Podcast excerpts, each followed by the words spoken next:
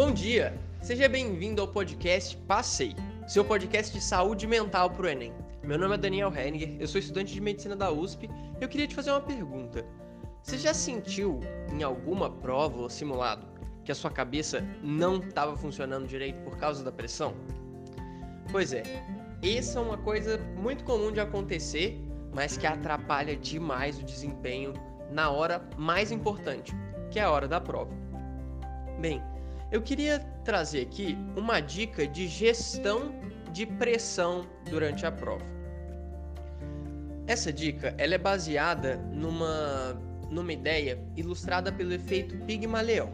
O efeito Pigmalion diz que crianças, quando os pais, os professores, têm expectativas maiores sobre elas, as crianças acabam desempenhando melhor que as outras que têm expectativas mais baixas sobre o seu próprio desempenho.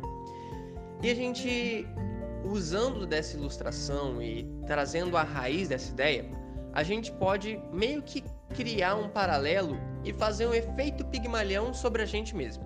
Ou seja, aumentar a expectativa sobre o nosso próprio desempenho.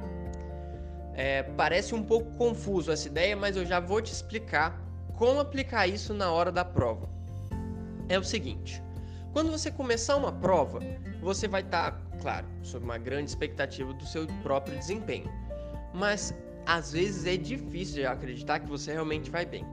E um jeito muito prático de fazer isso é começando pelas questões fáceis. Procura na prova as questões que você tem mais confiança para fazer, as que você já tem mais treino ou de matérias que você gosta mais.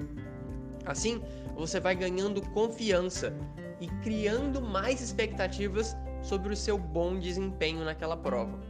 Isso provavelmente vai te acalmar e te dar a segurança necessária para ousar e se desafiar a fazer as questões mais difíceis lá na frente. É provável que com isso você consiga ter um melhor desempenho nas provas e simulados que você fizer, se você se sentir muito atolado e sem sair do lugar quando estiver sentindo sob pressão durante as provas. Espero que essa dica te ajude. Um forte abraço!